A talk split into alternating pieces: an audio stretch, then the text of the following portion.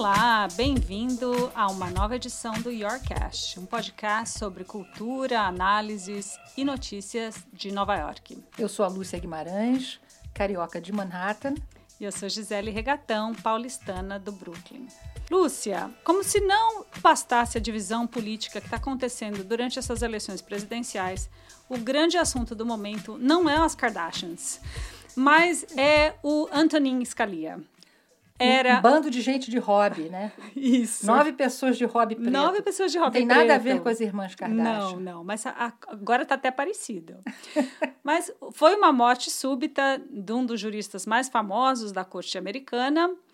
Por que, que a gente não consegue parar de falar nisso? Olha, eu acho que isso é uma boa notícia da democracia americana, que exista tanta paixão na discussão do tribunal que é a instância máxima, talvez o tribunal mais famoso das democracias ocidentais, não é? Sim. A questão é que juiz que morreu, né? Quem, quem morreu foi um juiz, uh, o Antoninho Scalia, era o mais antigo da corte. Ele foi indicado pelo presidente Reagan uhum. e ele é basicamente o patrono do movimento conservador desde a era Reagan. Ele foi o homem que deu um tom de coragem ao pensamento conservador na Suprema Corte. Vamos lembrar que o presidente Reagan representava um fim da contracultura dos anos 70, né? E, e as instituições políticas e judiciárias do país refletiam esse clima de tensão, decepção por causa do Vietnã. Então, com a era Reagan, houve uma emergência de um movimento conservador feliz e confiante. Hum. E o, o Scalia, durante todas essas essas décadas, ele foi o homem que deu mais ou menos o tom desse pensamento conservador na área do judiciário. Além do fato de que ele era um sujeito engraçadíssimo, escrevia muito bem, é considerado um dos maiores estilistas texto da Suprema Corte. O juiz Scalia, por ter uma linguagem tão colorida, ele também dava muito material para os comediantes, uhum. sempre. E a gente vai ouvir aqui um trechinho com o saudoso Jon Stewart, que está vivo, mas não tem mais o Daily uhum. Show, faz muita falta no ano eleitoral. É verdade. Quando houve a decisão sobre o casamento gay, ele, o Scalia foi o dissidente derrotado. Vamos ouvir o Jon Stewart falando aqui é, sobre a decisão dele, a dissidência dele, que a rabugice do juiz Scalia é, estava na proporção inversa da capacidade intelectual dele. The crankiness of Scalia's insults run inverse to his intellectual consistency. Here's the specific problem he had with the uh, gay equality ruling. Então ele usa o trecho em que o Scalia reclama que eles aprovaram o casamento gay porque era uma corte que não representava o verdadeiro desejo da vontade popular e que era muito igual. Ele estava dizendo que eles, os juízes, pertenciam a um grupo muito pequeno da sociedade. Vamos ouvir. Scalia said today's decision ignores the will of the voters to impose the judgment of an elite few, a select, patrician, highly unrepresentative panel of nine. Right, because unelected judges should never overturn the will of the voters. It's core Scalia principle. Unless the voters' will was for uh, Obamacare, which he was glad to try to destroy the day before. Agora, foi terrível ele morrer nesse ano, porque Barack Obama já estava com muita dificuldade com o Congresso controlado pelos republicanos nas duas casas. Uhum. E eles, basicamente, os candidatos e os líderes republicanos falaram Uh, para o Obama, você não pode indicar um novo juiz, porque nós estamos no ano eleitoral. Isso é inconstitucional e é uma ideia absurda com a qual o Antoninho Scalia não concordaria. É. E claro, essa batalha ainda está apenas começando e vai ser longa, né? O, o, presidente Obama já se declarou dizendo que sim, ele vai fazer a sua nomeação e tem a intenção de seguir a Constituição, né, e fazer o seu dever. Mas claro que o, o Scalia teve um grande impacto em, muito, em várias decisões, né, Lúcia? E o que está acontecendo agora é realmente que a morte dele pode mudar muitas coisas daqui para frente, né? Por exemplo, ele votou contra o casamento gay, ele votou contra o plano de efeito estufa do presidente Obama. Essa, gravemente. Essa morte dele pode salvar o planeta, diz. Ah, é? porque, como assim? Porque, como ele morreu, o voto que ele deu é, que qualquer voto que eles tivesse para emitir as decisões, os votos só valem quando as decisões são anunciadas. Então, eles estão discutindo vários casos na Suprema Corte desde outubro, quando começou a temporada né, hum. desse ano, mas só vale quando é emitida a decisão. Se ele morreu, está é, 4 a 4, não tem mais o, o desempate dos uhum. nove. é, né, que a maioria conservadora estava mais ou menos valendo. Então, pode ser que o plano do Obama contra o aquecimento do clima seja salvo pela morte dele. Agora, por que, que a gente está falando sobre isso, Gisele? Por que, que a Suprema Corte está tratando de, de, tantas questões que, se você pensar bem, seriam tratadas pelo Congresso, né? pelo Legislativo americano? É. Casamento gay, uhum. comércio, é, sistema de cotas na universidade, Obamacare, seguro-saúde. Até uhum. o seguro-saúde vai parar na Suprema Corte. Por que isso, não é, Gisele? É, acho que vem um pouco da história de, de um sistema aqui que é muito judiciário, né? Tudo se leva à corte, porque tem muita defesa do direito do indivíduo, do direito das pessoas, da defesa da Constituição, é um fator. Outro fator, eu acho, como os estados têm muito poder de decisão, quando você tem que fazer uma decisão de nível federal, muitas vezes você tem que recorrer à corte, que foi o caso do, do casamento gay. Muitos estados já tinham legalizado o casamento gay, mas ainda se argumentava que era anti, anticonstitucional não permitir o casamento gay. Ou seja, se é anticonstitucional, você tem que apelar para a corte, para a Suprema Corte. É, agora. O que você acha, Lúcia? Eu acho que tem uma, um motivo que também é uma, uma coisa epidêmica há décadas. É que o dinheiro passou a ser tão importante na política americana. Você, para ter um cargo eletivo, como deputado ou senador, você passa tanto tempo cortejando os seus doadores. O dinheiro tem um papel tão grande de corromper o sistema político americano que os políticos perderam coragem, a coragem de passar leis, coisas que são realmente expressivas. E então o judiciário. Eles faziam o quê então? É, eles ficam botando botaram panos quentes no, no Obamacare, da reforma financeira, né, na, na lei que passou passou super aguada. Então o que acontece? A Suprema Corte está preenchendo um papel que seria do, do legislativo. Uhum. Ela acaba legislando, ela acaba firmando jurisprudência. É. E daí que vem essa expressão que se usa muito, ativismo judiciário, uhum. que é o judiciário se metendo demais na vida da sociedade. Mas vai ser muito quente essa a indicação do Obama e essa, e essa conversa agora vai dominar daqui para diante a campanha presidencial. Ok, vamos sair de um juiz que influenciou décadas de leis para um romancista que influenciou mais de um século de literatura. Vamos para o Rio, Lúcia? Vamos. Então, o Yorkcast deu uma passagem, uma rasante no Rio de Janeiro e a Gisele está com inveja de mim porque eu estou num sobrado belíssimo da Rua das Palmeiras, em Botafogo, com um grande crítico literário, autor carioca, o João César de Castro Rocha. A gente está numa casa que pertence à Universidade do Estado do Rio de Janeiro. De vez em quando a gente vai ouvir uma buzina, as pessoas falando, mas a gente está muito bem instalado aqui.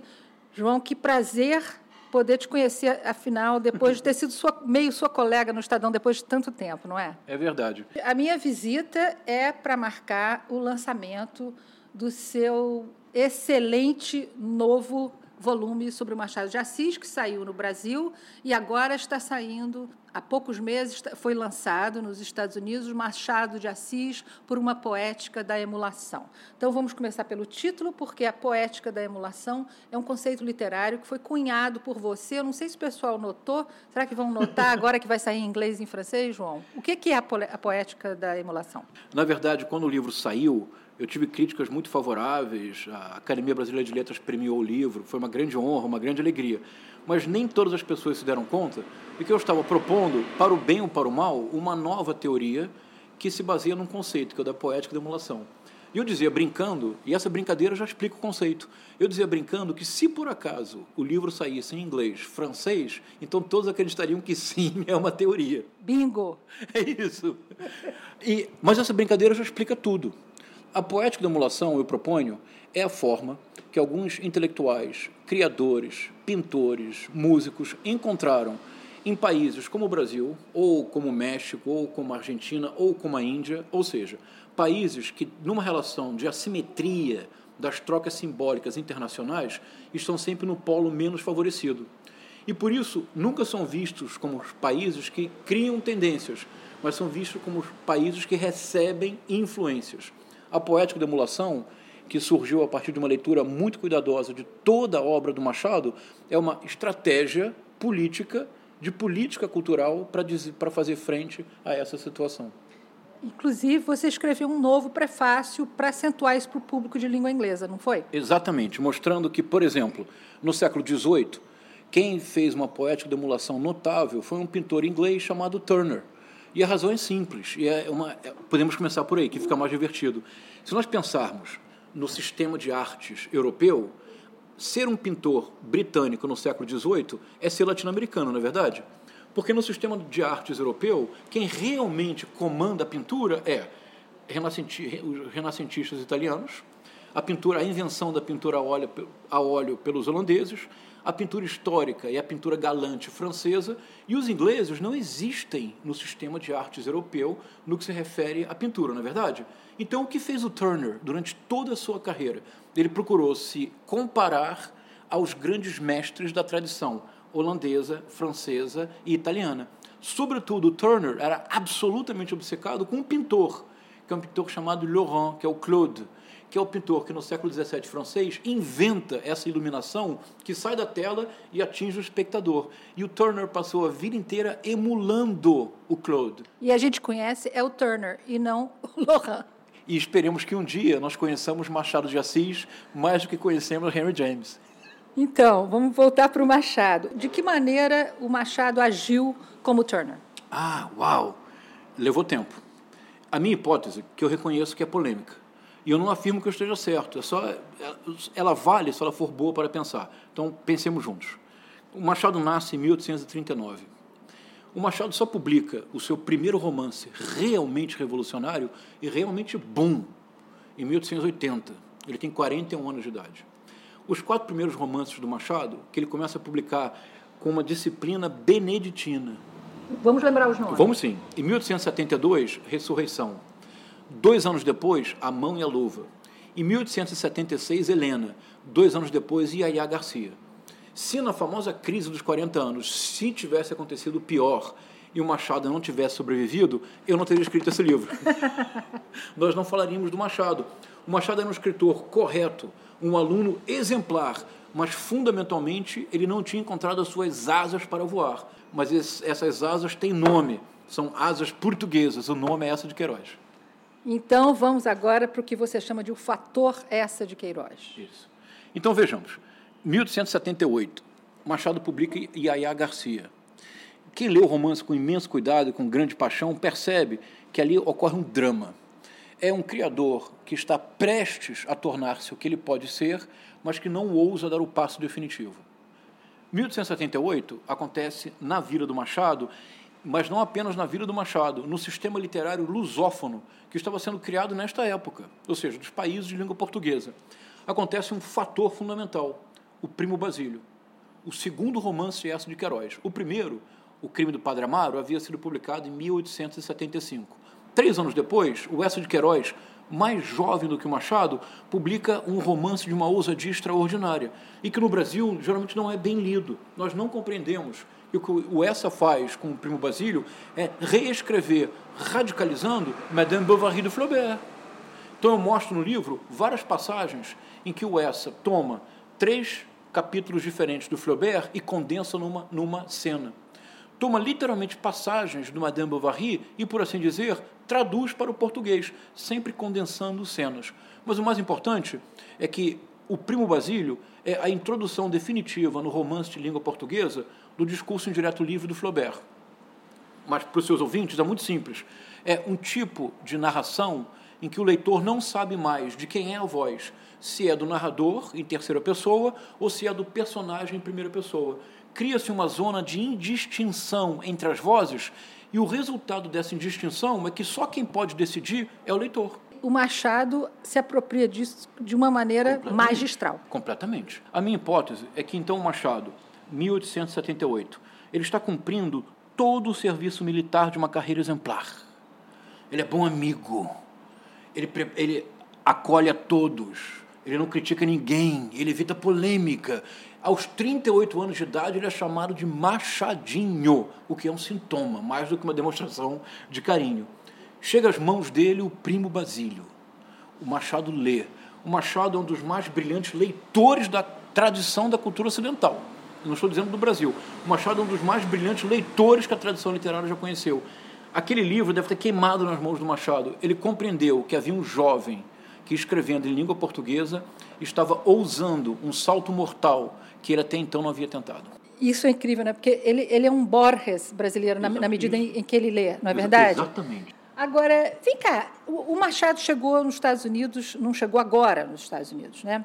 É, a gente está vendo um fenômeno recente, o Benjamin Moser, que foi o biógrafo da Clarice Lispector em inglês e que fez a edição tão celebrada das obras completas dela esse ano, ele virou o conduto, o embaixador da Clarice Lispector com grande sucesso em, em língua inglesa. O Machado não teve um Benjamin Moser na língua inglesa, não é? Como é que você vê o trajeto do Machado na Europa de língua inglesa, as pessoas que leem inglês na Europa e nos Estados Unidos? Quando Susan Sontag escreve o, o famoso prefácio, a reedição de uma tradução do William Grossman, cujo título é sintomático da dificuldade que o Machado causa em inglês. A primeira tradução de Memórias Póstumas de Brás Cubas tinha como título Epitaph of a Small Winner, Epitáfio para um pequeno vencedor. Isso, que na verdade é uma alusão ao último capítulo do romance, das negativas. Quando ele diz: Não tive filho, não fui deputado, mas saio da vida com um pequeno saldo, nunca tive que trabalhar. A primeira tradução em inglês de Quincas Borba teve como título, acredite se quiser, uma pergunta: Philosopher or Dog? Porque no último capítulo, o narrador diz: e, e, o Quincas Borbas do título? Será o cão ou será o filósofo? Meio crasso esse título, não? Horrível, Philosopher or Dog. A dificuldade que o Machado causa, muitas vezes mesmo no Brasil, é que nós não somos capazes de compreender a poética de emulação completa do Machado. Vale dizer, o Machado é um autor imensamente sofisticado, mas o mais coloquial da literatura brasileira do século XIX. Nós podemos ler hoje qualquer frase do Machado, ela poderia ter sido escrita ontem. O mesmo não acontece com essa de Queiroz, que ficou datado. Então, o Machado é erudito e popular sofisticado e, na melhor acepção do termo, simples.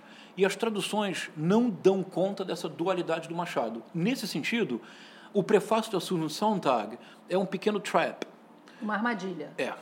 Porque, geralmente, para o público norte-americano, o tipo de literatura que a Susan Sontag gosta é uma literatura muito difícil, hermética. Impenetrável. Com... Não é o caso do Machado. Simplesmente não é o caso do Machado. Ela parece, por exemplo, não entender que o fato de ser memórias póstumas é uma grande paródia e é para morrer de rir. Não é um romance para você ler com reverência. O romance é uma paródia de um, de um gênero, a autobiografia, de uma tradição, a literatura europeia, de uma circunstância, a sociedade brasileira. O prefácio da Susan Sontag dá ao romance uma certa aura de hermetismo que ele não possui. Então, Machado desembarcou nos Estados Unidos com uma ironia terrível, né? que a língua que produziu a literatura de linguagem mais direta, olha para a América Latina, que tem essa tradição de linguagem jurídica, cartorial, exatamente, né? Exatamente. foi uma literatura que começou com os textos, é, influenciada pelos textos jurídicos, né? Exatamente. É, e ironicamente, a cultura que teria mais é. chance de compreender o aspecto direto do Machado se embolou. Excelente observação. O Machado, é minha hipótese, ele se apropria da literatura inglesa de duas formas. E aí ele vira o Machado. Um, ele radicalmente traz para a linguagem em português o understatement. O efeito é devastador. É engraçadíssimo. Porque nós somos muito retóricos. Dois, o Machado é um dos mais agudos leitores de William Shakespeare. Olha, das 37 peças que o Shakespeare escreveu, apenas quatro possuem argumento original. As outras 33, o Shakespeare foi o primeiro grande sampleador da cultura ocidental. Ele simplesmente retirava, combinava, ele se apropriava sem pudor algum do alheio para compor o próprio. Isso é a poética da emulação. A razão pela qual o Shakespeare é tão fundamental para toda a cultura latino-americana, e não só latino-americana, é que os nossos autores, os nossos escritores, que são sempre mais agudos que os acadêmicos, eles compreenderam muito antes de nós que eles têm um irmão, por assim dizer. O irmão de um autor como Machado de Assis é William Shakespeare. Porque, assim como Shakespeare foi o único dos dramaturgos elisabetanos que não era um university wit, ou seja, não era formado nem em Oxford nem em Cambridge, que não era de Londres, era de um subúrbiozinho, era de Stratford-upon-Avon. Portanto, era, se você, se você aceita meu argumento, a margem, o Shakespeare se apropriou de toda a tradição para escrever a sua obra. É o que fez o Machado de Assis, é o que faz todo autor de um país como o Brasil. Nossa, o papo tá tão bom com o João César de Castro Rocha, tô com inveja mesmo, Lúcia. E café também estava ótimo. e eu sou muito fã do Machado de Assis também. Mas nós vamos voltar com ele e ouvir sobre um novo livro que ele está lançando nos Estados Unidos. Então, só queria interromper um pouco aqui a conversa para falar sobre um rapper, que é o rapper mais literário do momento nos Estados Unidos. O nome dele é Kendrick Lamar. Vamos ouvir um pouquinho da música dele. Nazareth, I'm fucked up, homie, you fucked up, but if God got us, then we gon' be alright. Nigga, we gon' be alright. Nigga, we gon' be alright. Gisele, nós duas assistimos a, a, performance do Kendrick Lamar nos Grammys, que foi sensacional, não é? Foi, para mim foi o melhor momento foi. da noite. Ele tá meio que purificando o rap nos Estados Unidos de novo, né? Ele, a entrada dele é impressionante, né, Lúcia? Ele entrou acorrentado como um prisioneiro, seguindo uma fila de vários homens negros atrás dele. O palco era um cenário de prisão, com celas onde outros músicos estavam dentro também. I'm the biggest hypocrite in 2015. Once I finish this, witnesses will convey just what I mean. Been feeling this way since I was 16. Came to my senses. You never liked this anyway. Fuck your friendship, I meant it. I'm African American. I'm African. I'm black as the moon. Heritage of a small village, part of my residence. Ele ganhou cinco Grammys. Cinco Grammys, inclusive o melhor álbum de rap do ano, né? Ele não ganhou o melhor álbum do ano, esse foi para Taylor mas devia, Swift. Mas, mas devia. muita gente achou que ele devia ter ganhado. E com uma história bastante interessante, né? Ele é de Compton, na região de Los Angeles, na Califórnia começou a fazer rap quando era ainda adolescente. Ele fez um mixtape. Compton, para explicar, Compton é de onde saiu o Dr. Dre. Uhum. Inclusive, esse filme Straight Out of Compton, né, que não que foi gente... indicado para o Oscar, que a gente já comentou, é toda aquela região ali que tem muito crime, um, é um, tem uma população negra Sim. e muito confronto com a polícia, e muita pobreza e muitas drogas. Isso mesmo. A parte mais impactante da performance dele foi o fato de ter acontecido algumas semanas depois que a Beyoncé fez uma performance também durante o Super Bowl, que é ao, ao final do, do campeonato de futebol americano, também muito politizada. Então foram dois, duas performances consecutivas de artistas negros com muita visibilidade estão fazendo comentários sobre a violência contra negros nos Estados Unidos. Um tema que a gente já tem conversado, né, Lúcia? A brutalidade policial contra negros desarmados. E ele tem uma coisa interessante, ele foi, era filho de um membro de gangue. Ele podia ter morrido, ele falou que foi capturado em várias batidas, ele, ele passou por muito perigo. E aí ele encontrou com a avó de um amigo, depois de um amigo dele ter sido morto no estacionamento. Ela meio que levou ele para a religião e ele acabou sendo batizado depois com 25 anos. E ele hum. não bebe, não fuma maconha, não usa droga. E ele está virando meio um líder espiritual dos hum. fãs do rap dele. Ele é muito crítico da violência dos brancos contra os negros, mas também da violência entre negros. E ele é muito sóbrio ele é sóbrio moralmente, ele não quer ser ídolo, hum. ele não quer usar corrente de ouro, ele não quer ser famoso. Uma imagem ele, totalmente diferente, ele né? fala, eu Do quero ser tradicional. Ele diz, eu quero ser chamado de escritor, não rapper. Hum. Eu acho que ele merece, Gisele. So why did I weep when Trayvon Martin was in the street? When gang banging make me kill a nigga blacker than me? Hypocrite. E agora a gente merece ouvir um pouco mais do João César de Castro Rocha com o bardo Shakespeare. Vamos lá. Vamos contar o que, você vai fazer esse ano. Isso. Eu, em 2014, eu publiquei no México um livro que, por questões apenas de casualidade, eu terminei escrevendo em espanhol, que é um livro chamado Culturas Shakespearianas, com interrogação. E esse livro, para minha felicidade, já foi contratado. Ele sai este ano, no máximo, no início do ano que vem, em inglês. Com o título? De Shakespearean Cultures. Agora, não mais com interrogação, agora eu afirmo. Em inglês, você não pode perguntar, você não. tem que afirmar. O que, que é essa cultura shakespeariana do livro que vai sair? E é um desdobramento da ideia da poética da emulação. A ideia central é muito simples. Eu proponho que as culturas shakespearianas são todas aquelas cuja definição, cuja determinação parte do olhar do outro. Esse outro, no século XIX, era europeu, geralmente francês. No século XX, é norte-americano. Em outras palavras, as culturas shakespearianas são aquelas cuja autodefinição parte do olhar do outro. O que, Lúcio, nós sabemos disso há muito tempo. O que eu estou propondo é que nas culturas shakespearianas esse dilema não é psicológico, não é individual, ele é um dilema coletivo que se encontra na origem da sociedade. Com essa intuição, que partiu inteiramente do Machado de Assis e do Shakespeare. Eu nunca parto de uma teoria, eu parto do texto, ou da obra de arte, ou do filme, ou da música, poético da emulação é, uma, é um conceito que eu retiro da obra do Machado. Ele usa o termo emulação. Culturas shakespearianas é tirada diretamente do Shakespeare. Vou dar um exemplo só. Um exemplo do próprio Shakespeare. Uh, Júlio César. É, são duas linhas que resumem tudo que eu posso dizer. Então, uh, o Cássio precisa convencer o Brutus a participar da conspiração. O Brutus era nobre, um caráter invejável, todos o admiravam. Se ele adere à conspiração, a conspiração deixa de ser uma luta pelo poder e se transforma em algo nobre, a causa da República. Então o Cássio faz elogios incríveis ao Brutus, incríveis, com um texto absolutamente extraordinário. E termina fazendo uma pergunta ao Brutus, que é na verdade uma sugestão. Ele pergunta assim para o Brutus, ele diz, Brutus, can you see your face? Seja, Brutus, você pode ver o seu rosto? A resposta do Brutus é tudo que eu quero propor. Ele diz assim, responde o Brutus, não, o olho não pode ver-se a si mesmo, a não ser por reflexo, por alguma outra coisa. Isto é, uma superfície externa ao próprio sujeito.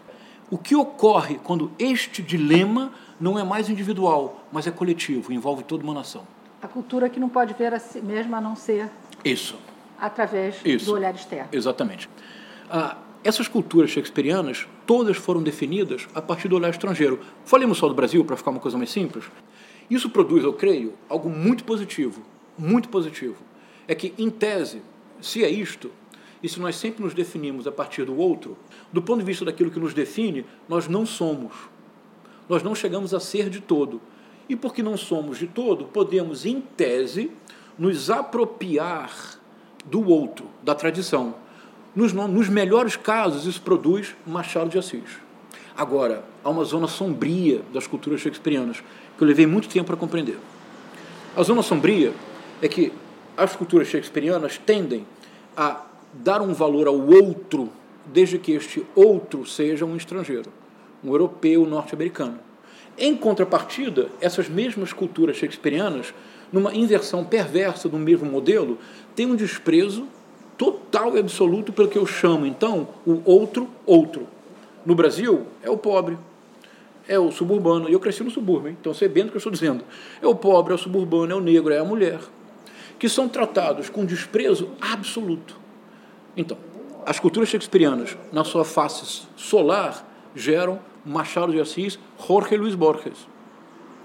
Na sua face noturna, as culturas shakespearianas geram Renan Calheiros, Eduardo Cunha, essas pessoas que têm um desprezo total e absoluto pelo próprio, que no caso é o outro outro, é o povo, e que celebram de maneira reverente o outro, que é o estrangeiro.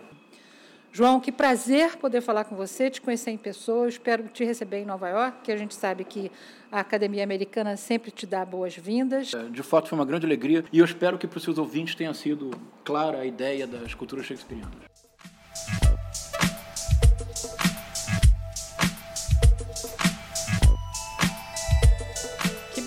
Né? Mas da próxima vez quem vai para o Rio sou eu. Tá bom. Lúcia. Ou para São Paulo. Então vamos ficando por aqui. Eu sou Gisele Regatão paulistana do Brooklyn. E eu sou a Lúcia Guimarães, carioca de Manhattan. Obrigada por nos ouvir. Até a próxima.